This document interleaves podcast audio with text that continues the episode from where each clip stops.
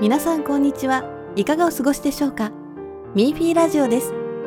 この放送では、ファールンゴン学習者の修練体験談や評論、文化、歴史などの文章を朗読でご紹介します。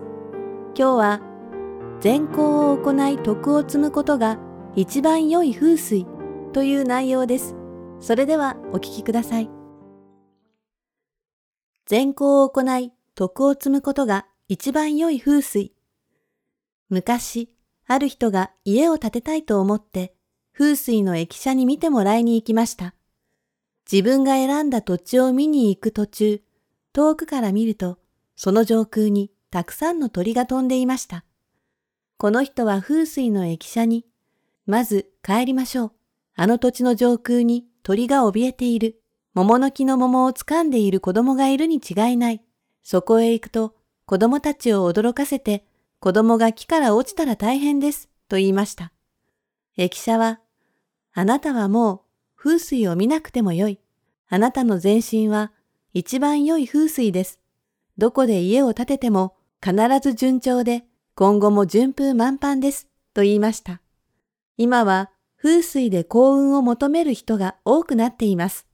ところが、実は善行を行い、徳を積むことが一番良い風水です。善良な心と風水の縁起が良い気は相通じています。善行を行う人は神からの愛子を賜ります。昔から善行は百歳なし、悪行は百害あって一理なしと言われてきました。風水の良い土地を学童に寄付した。北宋時代の有名な政治家、文学者である范中円は学用老期の中で物事は喜ばず自分を憐れまず天下の憂いに先立って憂い天下の楽しみに遅れて楽しむという有名なセリフが書いてあります。子供の頃から良い人になり、良い宰相、総理大臣になれなければ、良い医者になろうと志を立てました。範中円は仏法を信じており、清廉にして正直で国民のことを我が子のように大切にし、教育を重んじていました。ある時、範中園は住宅を買いました。風水の駅舎に見てもらうと、風水では大変良い。ここに住むと子孫広大はきっと遠大な前途があり、永遠に豊かになるでしょう、と言いました。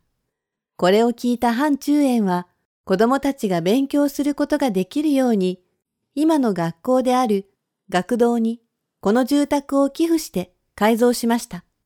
彼は自分の家族だけが享受するよりも国民の子孫広大が豊かな未来を手に入れた方が良いではありませんかと言いました。その後、範中園の4人の息子は皆才能抜群で役人としての昇進運も順調でした。藩士家族の子孫広大は800年も繁栄してきました。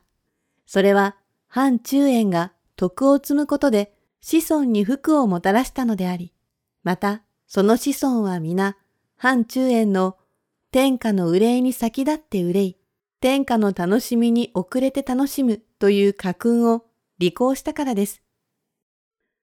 玉の帯を変換し、運命を変えた。古代の人々は利益よりも義を重んじており、他人が困っているときは助けます。慈愛な心を持てば福が来て、災いが消えてしまいます。まさに、愛は心から生じる。今日は心に従って転じるということです。当の時代、政治家であるハイドはある構想と出会い、構想は彼の面相を見て、彼は路上で植えた小敷の運命だと言われました。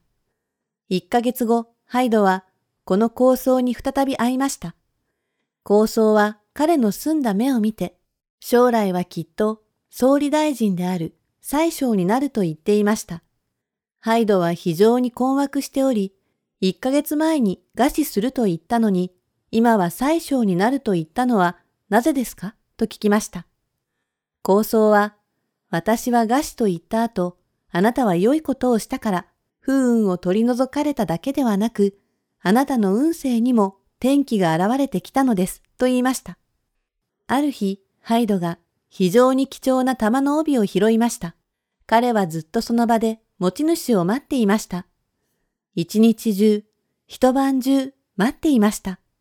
他の人は長い間待っていたし、仁義を尽くしたからもういいでしょう。貧乏だからこの玉の帯を自分のものにしたらと言われました。ハイドは持ち主が来るまで待つと決心しました。ようやく持ち主が来ました。持ち主は彼に金銭でお礼をしようとすると、彼に断られました。このことがあったからこそ、ハイドは徳を積むことができたのです。その後、彼は最小になりました。洪水には目があり、回り道をする。全徳はすべての福や福法の根源であり、人は善行を行い、徳を積むことによって長生きし、豊かに繁栄し、平穏無事で幸福に恵まれるのです。2020年8月中下旬、四川省は大雨に遭い、前代未聞の大洪水に見舞われ、貧港、大都が、西以降、三つの川の水位が急上昇しました。三つの川が合流したところに、世界最大の石国仏像の落山大仏があり、大仏の足が水没していました。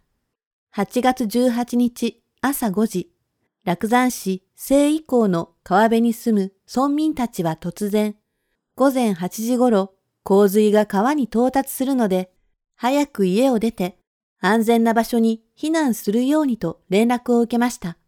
村には一人のファールンゴン学習者、以下学習者がおり、彼はすぐには家から離れなかったのです。洪水がだんだん増水して9時の時点で水は川岸に達し、村民の畑や家の敷地、養魚地も水没して、さらに急速に増水していました。彼は水が家から1フィート先まで増水するのを見て、家族全員が高台に避難して洪水が引くのを待っていました。午後4時、洪水は引きました。村民たちは急いで自分の家の状況を確認しに戻りました。この学習者が家に戻ると皆驚きました。彼の家の敷地内には浸水はなく、家の中には一滴の水も入っていなかったのです。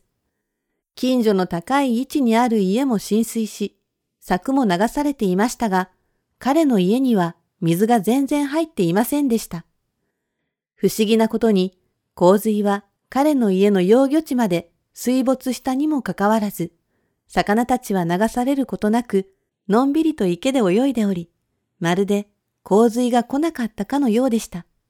彼の兄は興奮して、本当に不思議ですと言いました。仏法は無変であり、人心は善悪、良し悪しがあり、天地は陰陽、政府があります。人々は善念を持ち、善行を行い、心が穏やかで、貧徳交渉で、向上するなどの仏性が現れると、神が保護してくださり、福が訪れるのです。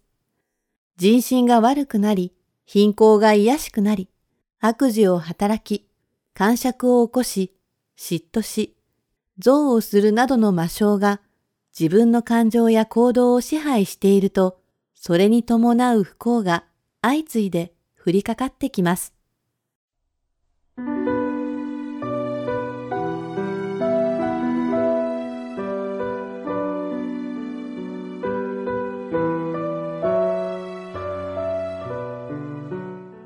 皆さんいかがでしたか？